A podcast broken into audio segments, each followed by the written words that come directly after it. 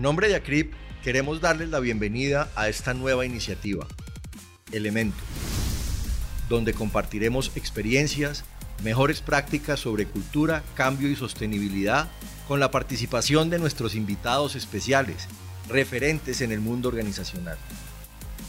Mi nombre es Mario Plata, director ejecutivo de la Asociación de Gestión Humana ACRIP, y los estaré acompañando junto a un grupo de líderes miembros de nuestro comité académico en este espacio en el que esperamos encuentren elementos que les sean de valor para generar cultura y cambio en sus organizaciones.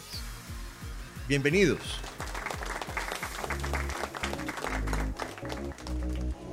Nuevamente un gran saludo a todos nuestros oyentes en este podcast de ACRIP, que pretende, como lo hemos manifestado, compartir experiencias de valor, conocimiento que le permita a cada uno de ustedes generar criterio.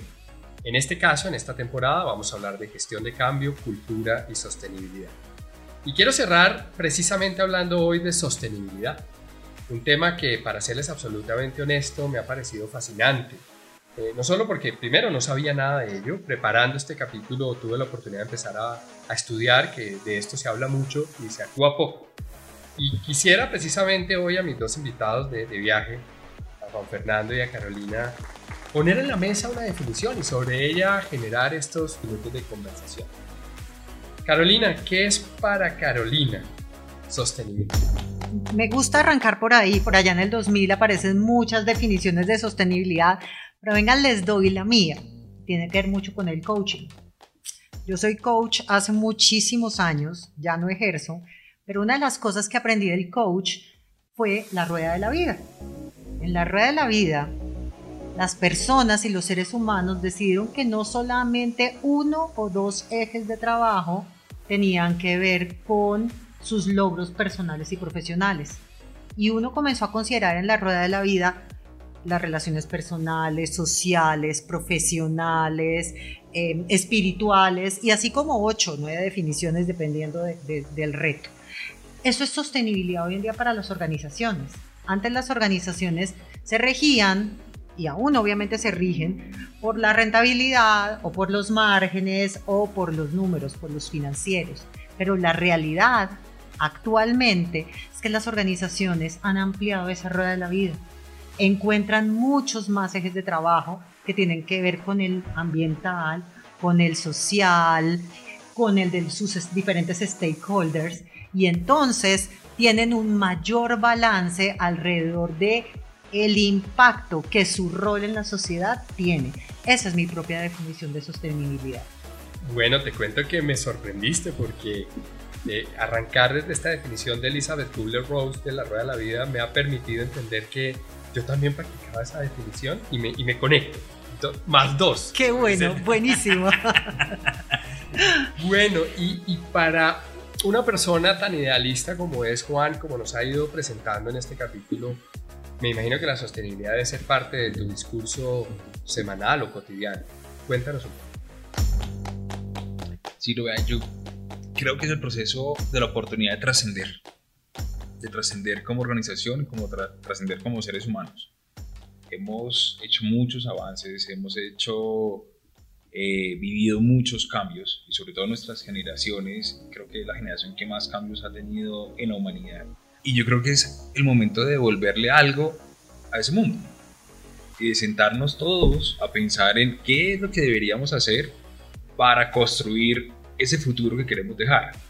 No pensar en cómo nos convertimos en depredadores constantes, sino realmente pensar en ese futuro cercano, que ya estamos en ese proceso y que si trabajamos todos juntos lo vamos a lograr.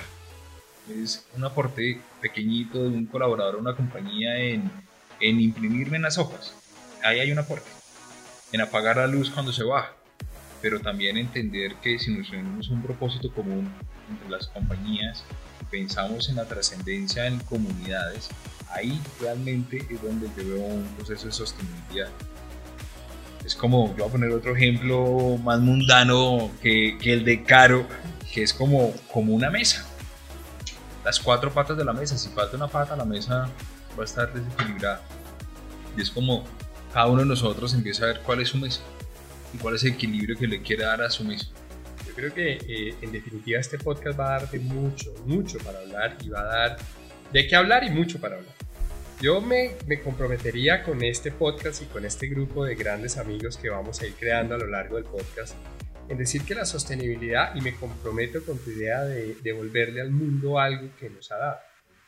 La mayoría de los, de los ah, latinos en general no tienen la fortuna de recibir un ingreso ni siquiera diario. Estamos hablando que la pandemia ha, arrasado y mucha gente hoy en día literalmente no tiene un trabajo digno, que son de los principios básicos de la sostenibilidad. Y yo me comprometería con este podcast a preguntar y a reflexionar cómo a través de estos minutos puede haber un pequeño cambio para ser mejores personas. Me gusta esa idea, Juan y Carolina, y si podemos comprometernos con los invitados que traigan esa narrativa, esa narrativa de esperanza, pero también de cuestionamiento.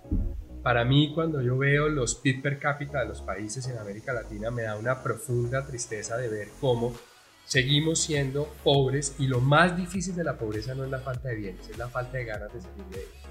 Y ahí es donde yo digo que como economista hemos perdido el año y con el respeto de mi colega economista creo que no solo los economistas, en general hablamos mucho y nos cuesta mucho tomar acción, tomar acción. Se dice que para el año 2050 vamos a ser más de 9 mil millones de personas en el mundo y que va a haber más, más plástico que seres humanos Así que eh, la sostenibilidad para todo, para mucho. Quiero cerrar con esta pregunta polémica para ustedes, mis invitados del día de hoy, y a todos ustedes que me están escuchando o que nos están escuchando, quiero dejarles estas preguntas. Si tuvieras que calificar de 1 a 10, de corazón, siendo 1, yo poco hago prácticas sostenibles y siendo 10, soy conferencista internacional. El último libro de Bill Gates, más o menos, usted el prólogo Juan Fernando, de 1 a 10, ¿qué tan sostenible crees que son tus hábitos? Yo soy 4. En unas cosas soy muy consciente en impacto social, por ejemplo, en mis hijos, en darles herramientas a mis hijos de esa sostenibilidad como seres humanos. Siendo emprendedores, siendo grandes seres humanos, contribuyendo con un impacto social. Es decir, entendiendo que las personas que tenemos al lado, no importa el nivel social que tengan, son seres humanos. ¿sí? Entonces, desde mis hijos, yo creo que ahí estamos haciendo una tarea interesante. No voy a decir buena, interesante, me gusta. Em, pero si usted me dice, oiga, que yo soy el mago de reciclar y cómo genero un impacto en, la, en, en eso, no Ahí, ahí te... Separo basuras y hasta ahí me llega el chiste. Si usted me dice en un impacto de conciencia en otros para hacer un mundo mejor, sí. Ahí sí me califico que lo estamos haciendo porque eso es parte de lo que me mueve a mí parte de lo que yo quiero llevar a las compañías y lo que hemos podido llevar a diferentes compañías a través de estrategias de marketing al interior. Cómo generar más impacto en sus colaboradores o en sus diferentes grupos objetivos al que están llegando cómo conectar emocionalmente y cómo realmente aumentar su productividad a través de eso. Primero que todo quiero decirte que Juan Felipe y María Alejandra están recibiendo un excelente eh, mentor, eres tú. Eh, para los que no los conocen, son los hijos de, de, Juan Fernando. Creo que un 4 es una muy buena reflexión y quiero que cada uno de los que nos está escuchando hagan esa calificación. Porque si al final de esta primera temporada la calificación sigue siendo 4, perdimos el año. Total, estoy de acuerdo. Carolina, de 1 a 10, siendo 1 cero conocimiento en estos temas, que también es válido porque hay mucha gente que esto no sabe. Siendo un 10, eres la siguiente premio Nobel de estos temas. ¿Cómo se calificaría, Carolina? Yo, yo tengo un aspiracional mínimo de 7, pero la realidad es que estoy llegando con esfuerzo al 3. Déjenme les explico mejor lo que significa eso. Todavía, si lo miramos desde el mundo del talento humano, soy muy contributor. Lo básico, lo mínimo requerido y muchas veces penando, llegando a la zona de confort.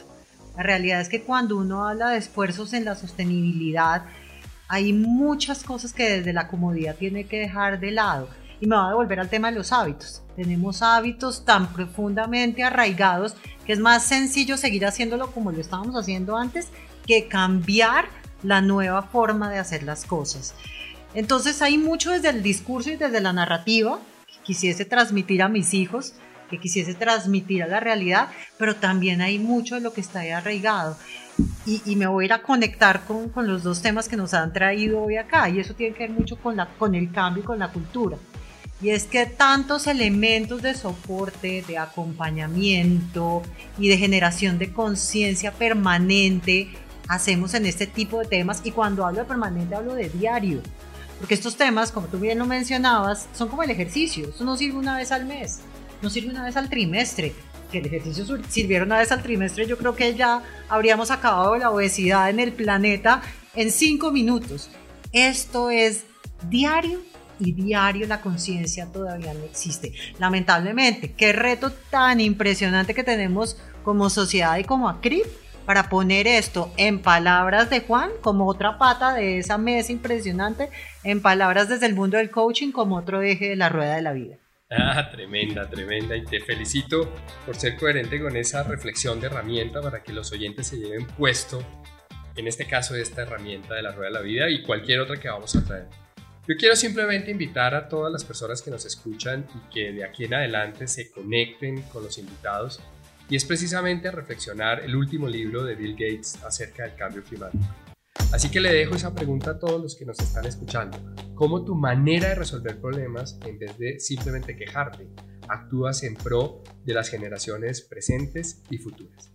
Para mí, Ciro Pérez y mis invitados, Juan Fernando y Carolina, ha sido un placer tener la oportunidad. como eh, se sintieron? Cuéntenme para cerrar este capítulo. Con una expectativa impresionante de todo lo que se viene. Creo que, que alguno lo mencionó y es pasar un poco de la narrativa a la acción. Poco no, bastante. Pasar a la acción. Y en este momento el cambio está en manos definitivamente de todos los seres humanos y que sea esta la plataforma de inspiración para desde que las áreas de talento humano podamos lograr ese cambio en nuestras organizaciones. Excelente. ¿Cómo te sentiste? No, espectacular, espectacular porque yo creo que es ese granito de arena que podemos dar de, inspiración. Pues en nombre del comité académico y evidentemente de todo ACRIP, les digo algo, me ha encantado estar con ustedes, me ha encantado que esto inició y esto no lo para nadie, o por lo menos así lo vemos desde ACRIP. Un abrazo y nos vemos pronto. Gracias, un, abrazo gigante a todos, nos vemos. Agradecemos a Ciro, Juan y Carolina por este capítulo. Los invitamos a que nos sigan en nuestras redes sociales, Facebook, LinkedIn y Twitter. Nos encuentran como arroba Acrip Bogotá y que visiten nuestra página web www.acrip.org.